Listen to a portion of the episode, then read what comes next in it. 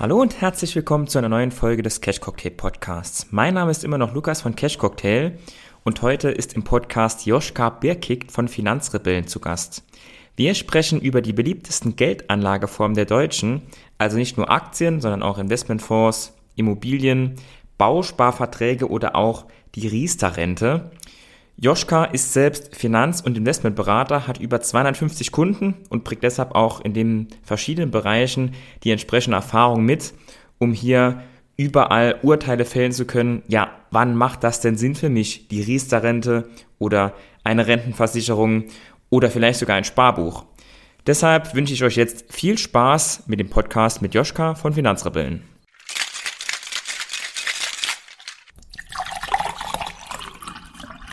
Wir möchten heute über verschiedene Möglichkeiten der Geldanlage sprechen. Und dazu habe ich mir eine Statistik angesehen, die beliebtesten Geldanlagen der Deutschen aus Januar 2022.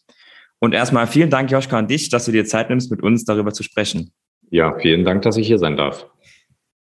Die ersten zwei ähm, beliebtesten Geldanlagen, die können wir vielleicht sogar relativ schnell abhaken, denn das ist zum einen Sparen auf dem Girokonto und zum anderen das Sparbuch. Ähm, meine Meinung ist dazu, für Notgroschen ja, für ernsthafte Geldanlage nein. Würdest du das so unterschreiben? Kommt immer darauf an, in welcher Lebenssituation man sich befindet. Wenn man jetzt natürlich, ich sage mal, der Otto-Normalverbraucher ist, ist das definitiv richtig. So, so ungefähr, ja, drei bis sechs Monatseinkommen als Rücklage haben und den Rest solltest du investiert wissen. Wenn du aber jetzt jemand bist, der sich zum Beispiel in absehbarer Zeit Immobilien anschaffen möchte oder vielleicht die eigene Firma gründen möchte, dann gilt das wiederum nicht so. Aber das ist ja im Speziellen auch wieder eine eher, ich sage mal, kleinere Gruppe an Leuten. Deshalb trifft das doch am Ende des Tages auch schon wieder ein wenig zu. Also ja, ähm, für mehr als diese, diese Rücklagen sollte man es jetzt nicht unbedingt verwenden, es sei denn, man will jetzt eine Firma gründen oder wie gesagt ein Haus bauen oder kaufen und ähnliches. Sonst braucht man eigentlich nicht mehr Geld auf diesem Konto. Für knapp jeden zweiten ist das Sparbuch diese Geldanlage. Ich denke, die meisten davon verstehen das eher als langfristige Sache und weniger als dieses kurzfristige Geldparken, wie du es angesprochen hast. Ähm, aber das ist natürlich dann ganz was anderes. Deutlich interessanter wird es dann direkt bei Platz drei. Dort stehen äh, Renten- und Kapitallebensversicherungen. Wie stehst du denn allgemein dazu? Ist natürlich jetzt ein sehr, sehr offenes und weites Feld. Aber ja. vielleicht kannst du ja mal ähm, ein paar Richtungen erläutern, was es da für Möglichkeiten überhaupt gibt. Man muss erstmal zwei Sachen unterscheiden, und zwar Rentenversicherung und halt die Kapitallebensversicherung. Und auch dort gibt es nochmal dann äh, eine Unterscheidung zwischen klassischen Rentenversicherungen und fondgebundenen Rentenversicherungen sowie klassischen Lebensversicherungen und fondgebundenen Lebensversicherungen. Und da fängt sozusagen dieser Überbegriff diese allgemeine Überbegrifflichkeit steht trotzdem nochmal äh, unter dem Stern der Lebensversicherung, weil sich da auch wiederum diese Rentenversicherung, auch egal ob klassisch oder fondgebunden, mit reingliedern. Und klassisch gibt es halt keine Zinsen mehr auf das Ganze. Egal ob bei den Lebensversicherungen oder bei den Rentenversicherungen, man bekommt vielleicht noch 0,25 Prozent Festverzinsung, aber das Ganze vor Kosten. Und da ist das Problem, weil gerade auch sehr, sehr viele Gesellschaften dort draußen im Bereich dieser Versicherung, ich sage mal in der Regel Effektivkosten zwischen ein bis drei Prozent im Jahr haben. Und wenn man dann sozusagen das gegenrechnet zu den Zins, den man bekommt und dann noch die Inflation abzieht, kriegt man dann natürlich nochmal ein großes Geldgrab. Eine Kategorie, die dabei trotzdem verhältnismäßig interessant ist, Lebensversicherung können wir da eigentlich mal wieder komplett ausblenden, weil das ist auch für die meisten in dem Konstrukt heutzutage im gesunden Menschenverstand nicht mehr relevant, ist aber noch die sogenannte Rentenversicherung auf Fondsbasis. Und da haben wir ja zum Beispiel was, das kennst du ja von unserem Instagram-Kanal auch, da reden wir öfter mal über die ETF-Rentenversicherung. Da hast du die Möglichkeit sozusagen ähm, für die Altersvorsorge dein Geld in Form von ETFs auch bei einem Versicherer anzulegen. Auch Problem hierbei ist, dort gibt es sehr, sehr viele, naja, schlechte Verträge. Die meisten Verträge dort draußen laufen auf Abschlusskostenbasis. Wie das Ganze funktioniert, kann man mal in einem anderen Podcast gerne besprechen, ähm, sorgt aber dafür, dass in den ersten fünf Jahren weniger Geld in den Vertrag reinkommt, als reingehen müsste. Gerade dann oder beziehungsweise das Geld, was am stärksten für den Zinseszinseffekt ist. Das heißt, erstmal Verträge auf Abschlusskostenbasis, auch wenn da ETF drin sind, sind doof. So, und dann gibt es natürlich noch an der anderen Stelle die Honorarverträge und auch bei den Honorarverträgen, da gibt es äh, sehr viele Unterschiede. Da gibt es ungefähr 20 Anbieter am Markt, wovon, wenn man dann mal mit den Kostenstrukturen das runterbricht, zum Schluss am Ende des Tages auch nur sechs brauchbare dann noch übrig bleiben, damit man mal wirklich auf so einem ähnlichen Kostenniveau wie mit dem eigenen Depot anlegt. Ja, und da die Übersicht zu finden und äh, den passenden Berater zu finden, der das dann auch macht und da einen fairen transparent berät und das einen alles zeigt, das ist dann auch wieder schwer. Das heißt, vielleicht jetzt nicht für jeden das Optimum, aber es gibt da schon wiederum den ein oder anderen, äh, das ein oder andere Anlagesternchen dazwischen drin, was man jetzt schon nutzen könnte. Du hast das Problem ja schon direkt benannt, warum eben viele so teure Rentenversicherungen haben, eben weil das Kostenkonstrukt extrem kompliziert ist und viele dann sagen, okay, der Bankberater wird es mir schon äh, wird es schon gut gemacht haben, dem vertraue ich mal und äh, ich blicke eh nicht richtig durch, dann mache ich das mal, irgendwie muss ich mir Geld ja anlegen. Obwohl ähm, ja die Bankberater nur ihre eigenen Produkte in der Regel, wenn es die Hausbank ist, ja. man da dann den Vergleich selten in einer fairen Art und Weise hm. hat. Ja, Auf was das Gleiche gilt natürlich aber auch nochmal vielleicht für deine Zuschauer zu wissen, halt auch im Speziellen für Finanzvertriebe. Ja, also wenn da jetzt, es muss nicht mhm. unbedingt der Bankberater sein, es kann auch der äh, Finanzvertrieb sein.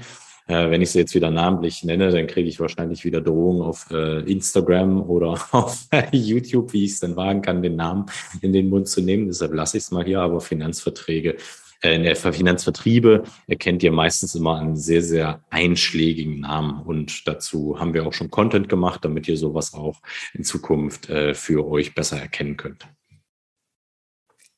ja, auf die Namennennung verzichten wir an dieser Stelle, um, um, den Ärger zu vermeiden.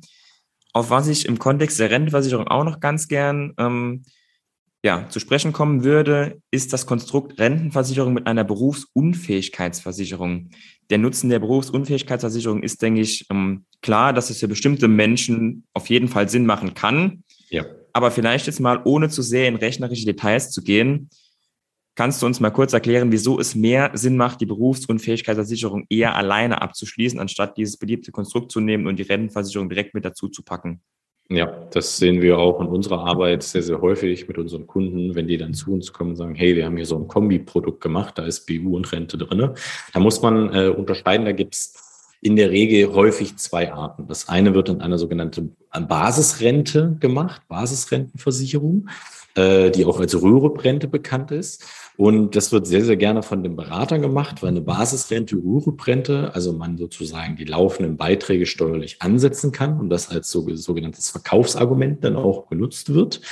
Äh, das Problem ist halt dabei, dass wenn dort eine Verrentung stattfindet, sei es jetzt im BU-Fall oder auch dann im Rahmen der Rentenversicherung, man äh, eine 100% nachgelagerte Versteuerung hat. Man, man kann es kurz runterbrechen. Alles, was du dir heute durch diesen Vertrag an Steuern sparst, weil du es ansetzt, holt sich der Staat im Nachgang wieder durch deine Rentenauszahlung. Das betrifft sowohl die BU als auch, wie gesagt, die Rentenversicherung. Da ist der Punkt schon bei der BU wenn wir mal auf die Basisrenten uns beziehen, dass natürlich wir im BU-Fall so viel Rente wie möglich ja bei uns haben wollen, brauchen, ja, für, weil die Lebenssituation jetzt halt schlechter geworden ist wegen Krankheiten oder anderen gesundheitlichen Gebrechen, die man hat. Ja, und da zählt dann meistens in der Situation sowieso schon jeder Euro und da dann noch bestraft zu werden, weil man jetzt noch extra viel Steuer abdrücken muss im Vergleich zu einer alleinstehenden BU, ist jetzt sehr, sehr kontraproduktiv. Mal abgesehen von den verhältnismäßig hohen Abschlusskosten und dass die Verträge meistens auch nicht ausreichend ausgebaut sind. Und dann gibt es noch das Ganze in der privaten Rentenversicherung. Dort ist es meistens so, dass dann für die diese Rentenversicherung ähm, der Kostenanteil steigt. Denn in diesen Rentenversicherungen wird vereinbart, sobald der BU-Fall dann eintritt in den privaten, dass ähm, man sozusagen von der Beitragszahlung befreit ist und der Versicherer das übernimmt. Und jetzt muss der Versicherer natürlich für dieses Ausfallrisiko der Rentenversicherungsseite eine sogenannte Risikoprämie erheben. Und das drückt sozusagen dann für den Vertragsteil des Sparens und Anlegen den Zinseszinseffekt, weil natürlich die Kosten jetzt wiederum höher sind.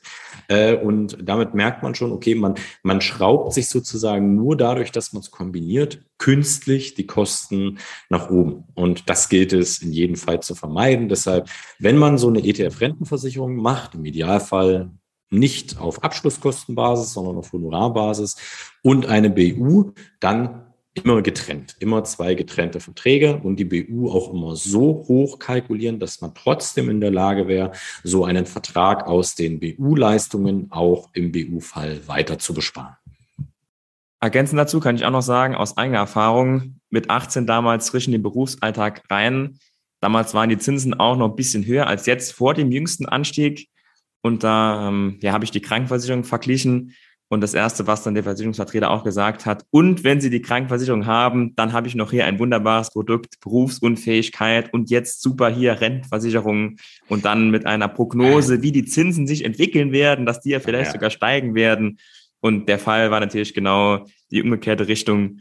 Und gut, dass ich auch zu dem Zeitpunkt, wo ich schon nicht so im Aktienthema drin war, ähm, das Produkt dann doch ähm, schnell beiseite geworfen habe. Ja, also Aber finanziellen so, Schaden vermeiden ist auch ein Weg, halt kein Geld zu verlieren. Ne? Also das ist ja auch diese Börsenregel von Warren Buffett, verliere kein Geld. Ja, und auch hier an der Stelle, also wir müssen ganz klar sagen, Berufsunfähigkeit ist sehr wichtig und jeder, der es machen kann auf gesundheitlicher Basis, der sollte es auch machen, wenn er kann. Äh, und natürlich andersrum, aber Blödsinnsprodukte wie jetzt halt solche Kombiprodukte zu vermeiden, damit man halt nicht unnötig Geld äh, aus dem Fenster schmeißt. Absolut. Ähm, ich denke, dass die Renten- und Kapitalversicherungen eben deshalb auch auf Platz drei hier stehen mit 30 Prozent, weil viele dort mehr oder weniger reingerutscht sind durch einen ähnlichen Fall, wie ich ihn eben geschildert habe und dann gesagt haben, mhm. komm, mache ich Was das aber auch grade. häufig ist, ja, ist äh, Mama, Papa. Ja? Mama, Papa haben entweder einen Vertrag für einen gemacht und gesagt, hey, hier, das machst du jetzt weiter, das haben wir mal für dich gemacht. Ja? Darum gibt es zum Beispiel so viele. Oder weil ähm, ja die dann zu sozusagen Mama, Papa die Kinder dann gleich zum eigenen Berater geschickt haben. Also daher kommt auch sehr, sehr viel aus dem Bereich. Dann als viertes kommt direkt hinter den Rentenversicherungen der Bausparvertrag. Ist auch so ein klassisches deutsches Produkt, glaube ich, fast schon international findet man da gar nicht so viel von. 28 Prozent der Deutschen haben einen Bausparvertrag nach dieser Umfrage aus Januar diesen Jahres.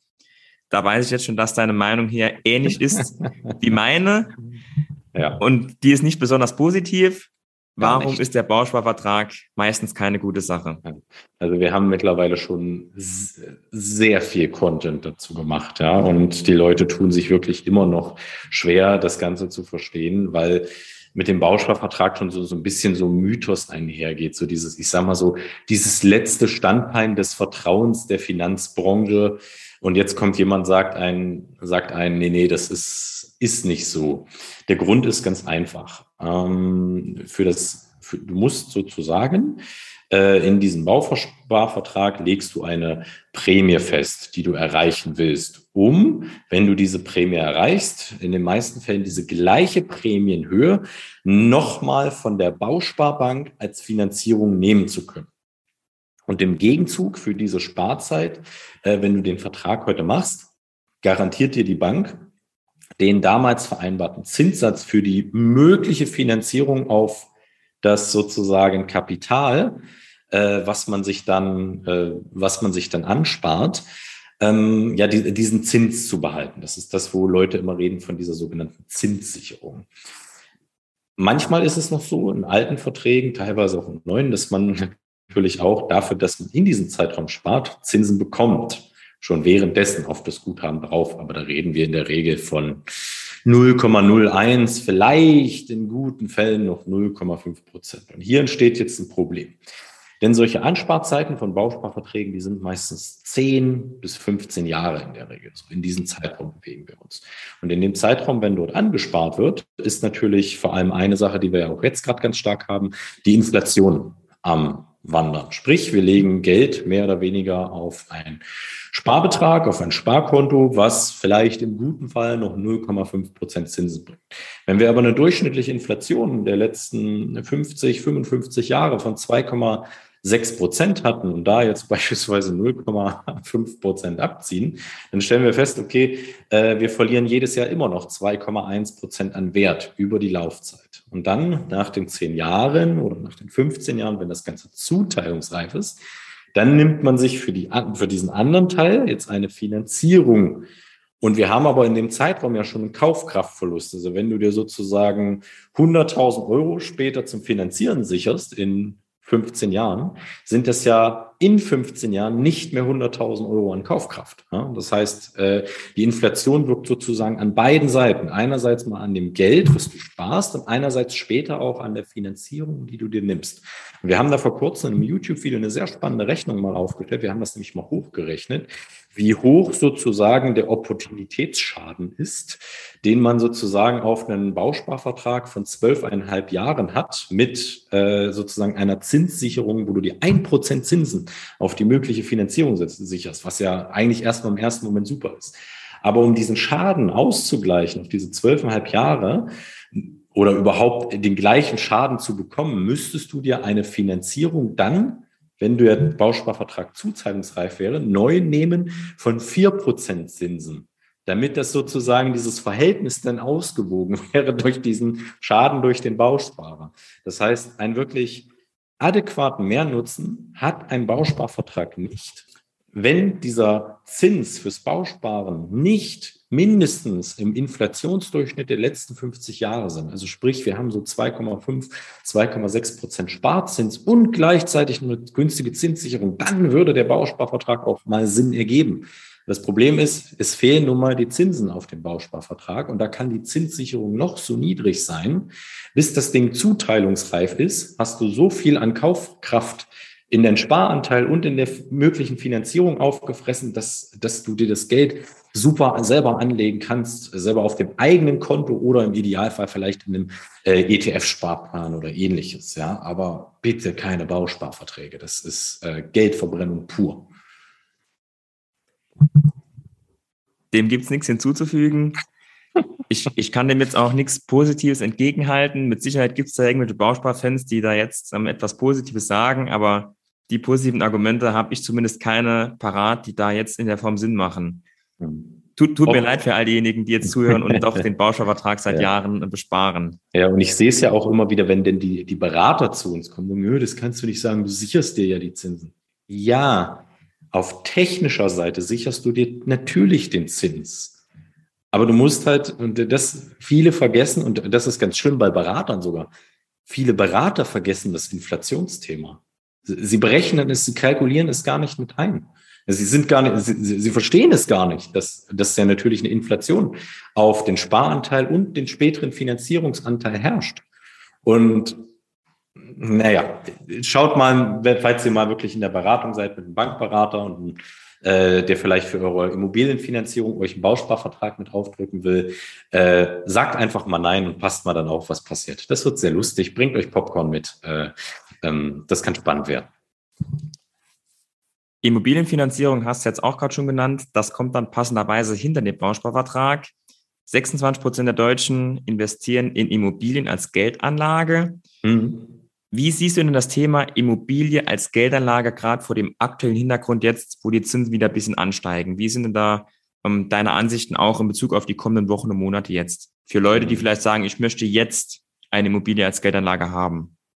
Also wenn ich mir den Immobilienmarkt allgemein in Deutschland anschaue, unabhängig davon, dass die Zinsen jetzt gestiegen sind, sind die Preise für Immobilien immer noch verhältnismäßig teuer.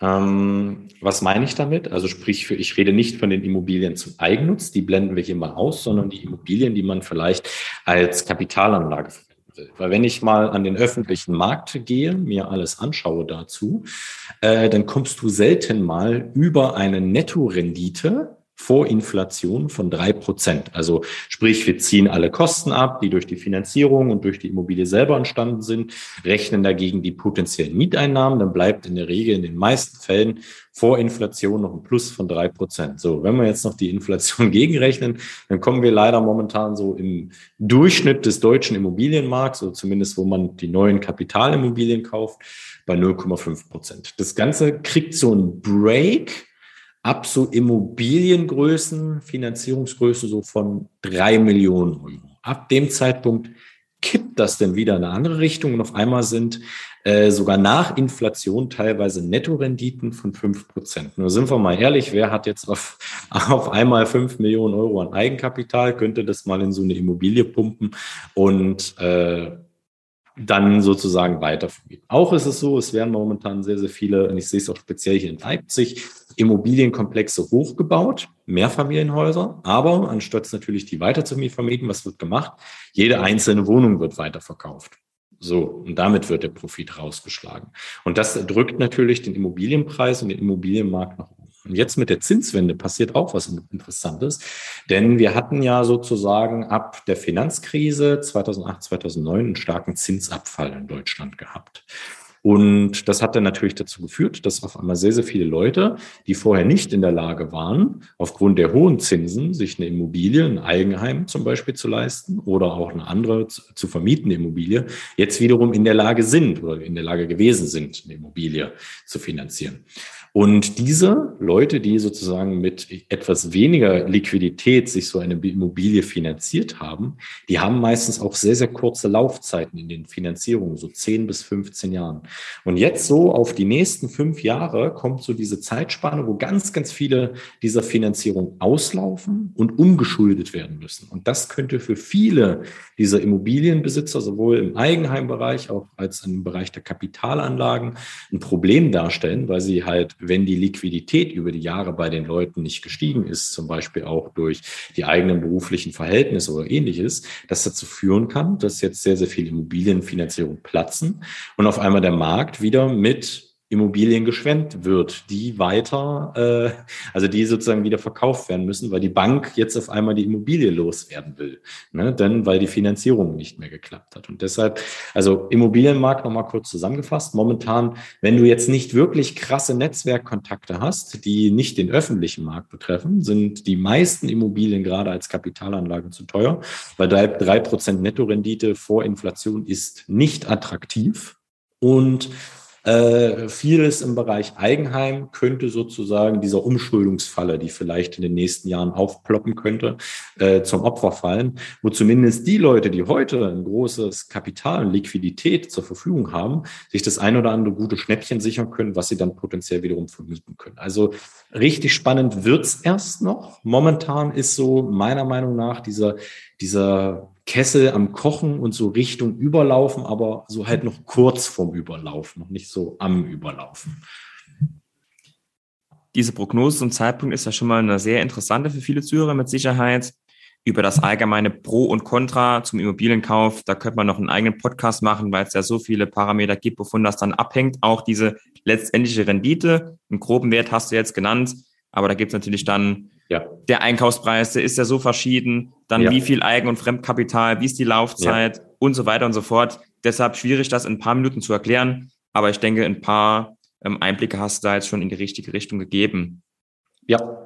Aber wir wollen ja noch über ein paar andere Sachen sprechen. Deshalb sprechen wir die Sachen auch immer nur kurz an. Das nächste wären dann Investmentfonds. Damit sind auch wirklich nur Investmentfonds gemeint, denn Aktien werden später noch separat aufgeführt. Und ähm, da habe ich jetzt auch ähm, bei der Tätigkeit bei Cash Cocktail jetzt so viele Erfahrungen gesammelt, was diese Investmentfonds angeht. Und da kann ich jetzt persönlich sagen, die meisten Investmentfonds, die von den Leuten bespart werden, sind eigentlich fast immer solche, die entweder extrem nah am MSCI World sind, aber das Vielfache ähm, der Kosten haben oder extrem deutschlandlastig sind und dann extrem nah am DAX sind und extrem höhere Kosten haben als jetzt ein DAX-ETF. Mhm. Wie sind da deine Erfahrungen oder kannst du auch so ein paar positive Ausreißer nennen? Ähm, was würdest du dazu sagen? Ich muss aber kurz mal noch einlenken. Und zwar glaube ich bei dieser Kategorisierung, du meinst ja wahrscheinlich die Statista-Befragung von 2022, ne? Weil ich habe das genau. in ähnlicher Form sowieso gerade als Beitrag vorbereitet und das Bild sogar vor mir. Ich glaube, bei dieser Befragung sind Investmentfonds mit ETFs in einen Topf geschmissen worden und die Aktien separiert. Ich glaube, das umfasst neben den, was du wahrscheinlich meinst, den klassischen äh, beziehungsweise den aktiv gemanagten Fonds auch die ETFs mit. Ich glaube, das ist als Oberbegriff ge gewählt worden in dieser äh, Befragung. Ähm, deshalb würde ich mal sagen, wir differenzieren das mal auf zwei Ebenen, wenn das wirklich so sein sollte, weil ich glaube nicht, dass die die ETFs mit in den Aktientopf reingeschmissen haben. Ähm, kann ich mir schwer vorstellen bei der Befragung von Statista zumindest. Ähm, und ja, da gibt es definitiv halt diese zwei Kategorien. Also einmal die aktiv gemanagten Fonds, äh, die, da gehen wir gleich kurz drauf ein, und dann noch die ETFs. Die ETFs wahrscheinlich durch den Cat Cocktail Podcast kennt ihr mehr als ausreichend und genug. Hast du bestimmt schon das eine oder andere ganz klar zugemacht. Äh, und auch durch äh, YouTube, Instagram, TikTok weiß man mittlerweile, dass ETFs eine wirklich sehr, sehr kostengünstige Alternative ist, breit gestreut am Aktienmarkt Geld zu investieren. Bei den aktiv gemanagten Fonds ist es so, dass da gibt es ganz, ganz viele Umfragen und Statistiken dazu, ähm, was die Renditen und vor allem auch äh, die Performance betrifft, wie du es vorhin schon angeschnitten hast. Und dort ist es so, dass in den 80 Prozent der Fälle äh, die aktiv gemanagten Fonds den Markt, den Referenzmarkt, den sie zugrunde liegen, nicht äh, besser performen oder äh, in den meisten Fällen, also beziehungsweise in den meisten Fällen schlechter performen als der Markt so. Äh, und nur eine ganz kleine Kategorie so, die, die performt so ungefähr gleich mit mit dem Referenzmarkt und nochmal eine ganz, ganz viel kleinere Kategorie, lass es mal vielleicht so fünf bis zehn Prozent sein, dieser aktiv gemanagten Fonds, die schaffen es so ein bisschen besser als der Markt zu performen. Und da kenne ich sogar mal ausnahmsweise ein paar. Da gibt es zum Beispiel äh, von dem, der Firma ÖkoWorld. Die haben sich so spezialisiert auf nachhaltige Investments. Ja. Da gibt es sogar einen aktiv gemanagten äh, äh, Fonds, der heißt, glaube ich, Klima C, ÖkoWorld Klima C. Der hat äh, viele, viele Jahre sogar ein bisschen besser performt gehabt als der MSCI World, äh, was das Ganze betrifft, obwohl er weniger Aktien hat und zum Beispiel keine Kerntitel wie eine, äh, wie eine Alphabet oder Microsoft drin gehabt hat. Also das geht, aber das ist eine ganz, ganz seltene Ausnahme. Also das findet man nicht oft und irgendwann kommt halt auch, selbst wenn der Fondsmanager sehr, sehr gut arbeitet über ein paar Jahre, irgendwann kommt der Break, so vielleicht nach fünf Jahren, da fängt er dann an, doch wieder gleich oder vielleicht sogar schlechter zu performen als der Markt. Tatsächlich konnte ich auf Anhieb dazu nichts finden, sowohl vorher als auch während deiner Antwort. Jetzt habe ich kurz nochmal ähm, die Erläuterung durchgesehen. Aber prinzipiell hast du schon recht, müssten da ETFs eigentlich mit reinzählen. Auch okay. ähm, da, ja. da ja der ETF-Anteil in den letzten zwei Jahren so sprunghaft angestiegen ist und die dann nicht separat aufgeführt werden, Würde aber mit der Statistik sehr viel Sinn ergeben, weil der Investmentfondsanteil ist auch insgesamt gestiegen. Und ich kenne das ja auch, diese anderen Umfragen von der ING oder von der Consors, was ETFs betrifft. Ich glaube, das haben die mit reingemischt. Also das würde, wär, wäre, anders wäre es ja, würde es wenig Sinn ergeben. Dann als nächster Punkt, nach den Investmentfonds haben wir noch die Riester-Rente. Hm. Ein, ein kleiner Lacher schon vorab. Ähm, ich muss jetzt sagen, meine persönliche Meinung ist das nicht ganz so negativ wie im Bausparvertrag, um es mal direkt in die Schiene abzuschieben. Aber sag du gerne mal zuerst was dazu. Was meinst du zur Riester-Rente? Ähm, es gibt ein paar Fälle, wo eine Riester-Rente Sinn machen kann. Und das kann man ganz simpel durch, äh, runterbrechen.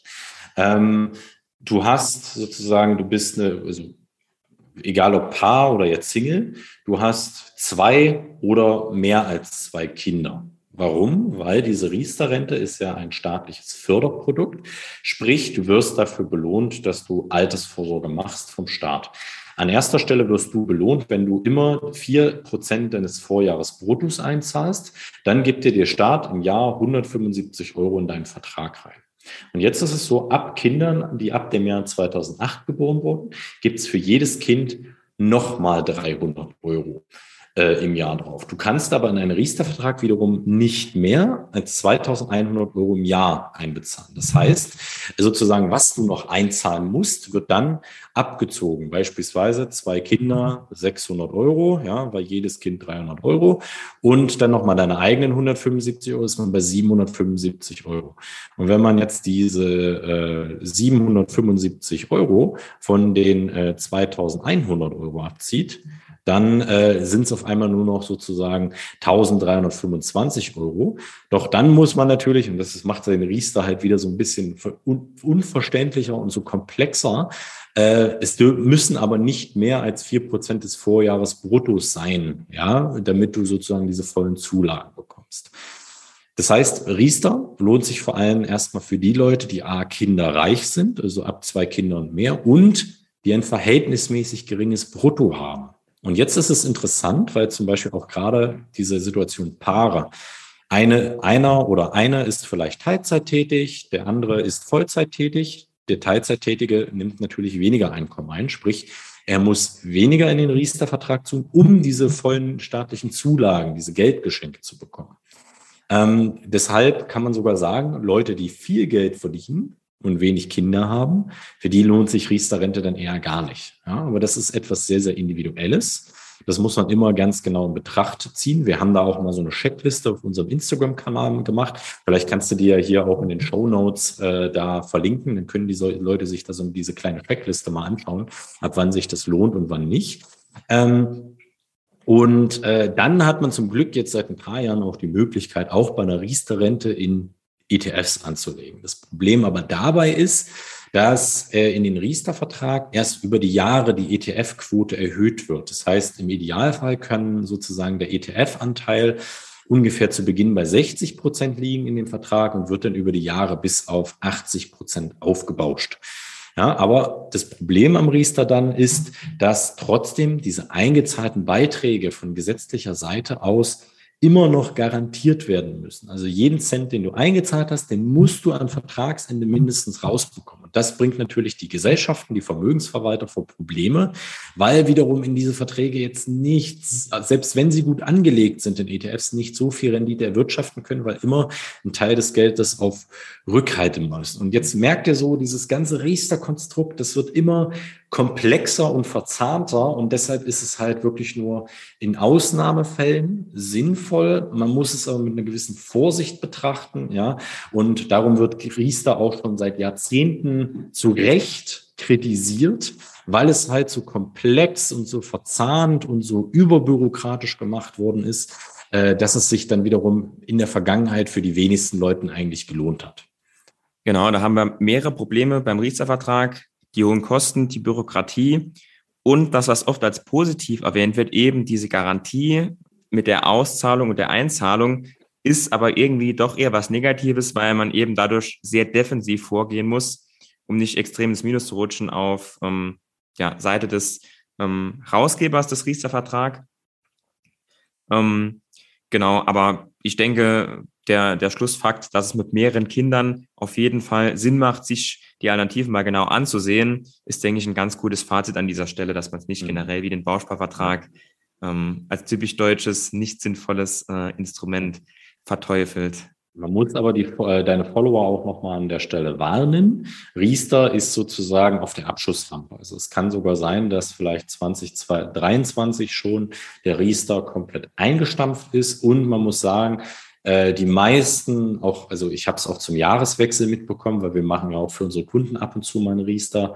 Es haben noch weitere vier Riester-Anbieter zum Jahreswechsel eingestampft. Es gibt jetzt nur noch sechs Riester-Anbieter am Markt. Ne? Also weil es einfach sich für die Gesellschaften dann aufgrund des hohen bürokratischen Aufwands, der dahinter liegt, auch irgendwann nicht mehr gelohnt hat, ja, das weiterzuführen. Also sechs Stück machen es noch, ja, wovon gerade mal wiederum, da sind wir wieder an dem Thema, zwei Verträge brauchbar sind, ja. Äh, deshalb auch da wieder mit einer gewissen Vorsicht an das ganze Thema rangehen. Ja, äh, man kann auch viel falsch machen. Dann noch eine Frage, die sich der eine oder andere mit Sicherheit jetzt stellen wird. Angenommen, das Riester-Modell wird in drei, vier Jahren eingestampft, weil es auch keine Anbieter mehr gibt. Was glaubst du, wie geht es dann mit den bestehenden Riester-Verträgen weiter?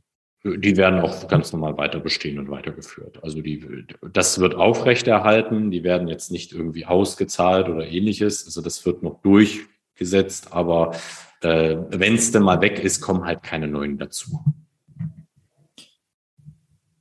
Nach all diesen Dingen, die wir jetzt aufgezählt haben, folgen Aktien dann erst auf dem neunten Platz. Die sind 17 bis 18 Prozent der Deutschen, je nachdem, von wann man die Zahlen jetzt nimmt. Aktuell 17 Prozent. In anderen Ländern ist das ja ganz anders. Nur mal zum Vergleich. In Amerika sind es mehr als 50 Prozent, die in Aktien investieren. Ja. Also prozentual schon ein Vielfaches, auch wenn bei denen vielleicht ETFs nicht ganz so beliebt sind.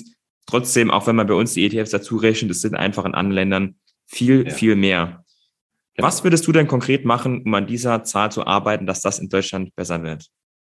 Ich glaube, wir müssen gerade an erster Stelle zum Thema Aktien und dass da viel, viel mehr Leute reingehen. Also so wie du und ich, wir, einen, äh, wir Social Media Kanäle haben und da die Leute sensibilisieren, muss diese Sensibilisierung der Leute oder im Idealfall der Kinder schon in der Schulzeit stattfinden, dass genau Finanzthemen, wirtschaftliche Themen, steuerliche Themen halt einfach schon in der Schulzeit, vielleicht jetzt nicht Grundschule, aber ab der vielleicht siebten, achten, neunten Klasse verpflichtend beigebracht wird. Ja, solche Themen gezeigt wird und gezeigt wird, hey, das sind die Vor- und die Nachteile von Aktien. Und vor allem, dass aber auch mit einem gewissen Sachverstand dazu aufgeklärt würden, wird. Also nicht, dass man sagt, ja, Aktien hochspekulativ, sondern sagt, nee, Aktien sind hochspekulativ bei einem kleinen Anlagezeitraum. Also sprich weniger als fünf Jahre. Ja, äh, wiederum dann ansagt, wenn man einen Anlagezeitraum über 15 Jahre hat, dann hat man auch statistisch gesehen das potenzielle Verlustrisiko bei 0 Prozent. Ja, ähm, und also, dass die Aufklärung nicht nur stattfindet, sondern auch gezielt und professionell stattfindet. Also, dass sich da auch natürlich die Statistik und die Wissenschaft und der Stand der Dinge und der, des Wissens der letzten 120 Jahre da auch mit zu Rate gezogen wird, weil auch gerade sehr viele alteingesessene Lehrer, aber auch natürlich vielleicht Eltern von heutigen Kindern dem Thema Aktien sehr, sehr kritisch äh, gegenüberstehen, weil sie vielleicht die Dotcom-Blase miterlebt haben, weil sie die Finanzkrise miterlebt haben und dann immer nur sozusagen in den Medien die fallenden Börsenkurse miterlebt haben. Ja, aber es ist halt, wenn man es sich anschaut, langfristig über die letzten 120 Jahre sind nun mal die Aktien in den Kursen weiter gestiegen trotz Kriegen, trotz Finanzkrisen, trotz Wirtschaftskrisen, äh, whatever, ja. Äh, es war auch sozusagen die rentabelste Anlageklasse nach Inflation, ne, die letzten 120 Jahre. Wenn man da mal eine Inflationsbereinigung macht, dann sind Aktien damit noch mit glatt roundabout sechs Prozent weggekommen. Ne? Und das ist brachial, das ist viel, ja. Das ist sogar auch noch weit mehr als Immobilien gemacht haben. Ne? Das Einzige, was da noch vielleicht irgendwie in die Richtung dann mitgekommen sind, sind langlaufende Staatsanleihen, ja. Das haben wir hier auch noch mal in einer Kategorie darüber, dann mit hier sowas wie festverzinsliche Wertpapiere, ja. Aber das ist für die Deutschen ja dann noch uninteressanter ne, an der Stelle gewesen. Das heißt, Aktien sind ein wirklich guter Schlüssel für die Altersvorsorge, für den Vermögensaufbau, für ein kleines Nebeneinkommen, vielleicht durch Dividenden und so weiter und so fort. Ja, aber es braucht halt schon die frühe äh, Sensibilisierung für das Thema. Bin ich 100% bei dir. Zu meiner Schulzeit gab es Wirtschaftslehre als Optionalfach, als Wahlfach. Aber das verpflichtend so ab Klasse 9 zumindest wäre sehr sinnvoll, da gibt es ja neben Aktien noch so viele weitere wichtige Themen. Und wenn es nur sowas ist wie, wie mache ich meine Steuererklärung, wie läuft das überhaupt mit Brutto, Netto, mit Steuern allgemein und ja, auch. Wie funktioniert eine BU halt auch. Genau. Und, und die anderen Dinge, über die wir eben schon gesprochen haben, da gibt es ja diverse ähm, Sachen über Versicherungen, was man da ansprechen könnte, was die Leute eben dann auf das Leben ab 18 quasi vorbereitet. Ja. Da gäbe es auf jeden Fall ordentlich Potenzial nach oben. Zum ja. Abschluss da unter den Podcast-Zuhörern die Quote sicher deutlich höher ist, was die Aktienbesitzer angeht, als im deutschen Durchschnitt. Sehr gut, ja. Vielleicht zum Abschluss von dir noch ein, zwei Aktien mit ganz kurzer Begründung, die du jetzt aktuell gerade interessant findest. Die ich aktuell gerade interessant finde. Äh, ja, warte mal, da, da, da, da kloppe ich mal meine eigene Watchlist auf. Kleinen Moment. die, die, da, ich bin vorbereitet, aber ich muss nur meine Vorbereitungsnotizen schon mal rauskramen. Ähm, aber auf eine Fälle, eine Aktie, die ich besonders interessant finde, zu der ich gleich was sagen kann, ist äh, Domino's Pizza. Das äh, Pizza-Franchise aus den USA, was auch in Europa vor ein paar Jahren äh, Fuß gefasst hat und zum Beispiel auch die Kette hier in Deutschland Joey's Pizza aufgekauft hat dann, ähm, ist momentan eine der schnellst wachsenden und gleichzeitig profitabelsten Franchise-Unternehmen der Welt. Und persönlich meiner Meinung nach das McDonald's des 21. Jahrhunderts. Ne? Was McDonald's das Jahrhundert davor war, ne, ist Dominus Pizza meiner Meinung nach hier, weil man muss ihnen sagen, trotzdem, dass sie halt ein analoges Geschäft bedienen, ja, also sprich Pizza ausliefern, haben sie trotzdem einen wirklich sehr, sehr interessanten digitalen Mechanismus, und zwar mit dieser ganzen Bestellbarkeit. Du kannst bestellen über App, du kannst bestellen über äh, die Web-Applikation, ganz unkompliziert per PayPal oder Kreditkarte bezahlen. Und dann kannst du live verfolgen, wann deine Pizza da ist. Und durch auch durch dieses, ähm, wie es McDonald's macht, mit diesem Zubereitungsprinzip für die Burger, genauso hat Dominus Pizza eine äh, ein, ein vereinfachtes Zubereitungsverfahren, was ermöglicht, eine Pizza so schnell anzufertigen und natürlich auch zu liefern, weil die sozusagen auch mit diesen ähm, Bereichen, mit diesem Inselprinzip arbeiten. In der größeren Stadt kommen vier beispielsweise äh, Dominus-Läden und der nächste, der sozusagen von deinem Bestellstandort entfernt ist, wird auch immer kontaktiert. Und das ist so clever mittlerweile durchgelöst, dass die halt momentan brachial wachsen, äh, brachial expandieren, äh, finanziell wirklich sehr, sehr gut dastehen. Und ich glaube, dass das, wie gesagt, äh, gerade auch was so dieses Essen liefern lassen, äh, definitiv was ist, was wir auch noch in 50 Jahren haben werden. Cool, auf jeden Fall, dass du eine Aktie genannt hast, die jetzt vielleicht noch nicht alle kennen. Ähm, ich wusste jetzt in dem Fall, dass es die Aktie gibt, aber ähm, bin da auch noch nicht so tief drin, werde ich mir nach dem, was du jetzt gesagt hast, auf jeden Fall auch noch mal ein bisschen genauer ansehen. Joschka, also, vielen ja. Dank für deine Zeit, ähm, ja. deine Kanäle und auch die Riester-Checkliste verlinke ich in den Show Notes. Und dann gern bis zum nächsten Mal. Ja, bis zum nächsten Mal. Vielen Dank für deine Zeit. Dieser Podcast dient lediglich der Allgemeininformation und gibt die persönliche Meinung von mir und meinem Gast wieder. Alle Angaben erheben keinen Anspruch darauf, vollständig und richtig zu sein und sind zudem keine Handlungsempfehlung an dich, bestimmte Finanzinstrumente zu handeln. Wir sind also nicht verantwortlich, wenn du aufgrund unserer Inhalte Entscheidungen zu deiner Geldanlage triffst. Wir machen in diesem Podcast keine Anlageberatung, denn wir wissen ja auch im Einzelfall gar nicht, ob eine bestimmte Aktie zum Beispiel für deine persönliche Risikobereitschaft geeignet ist.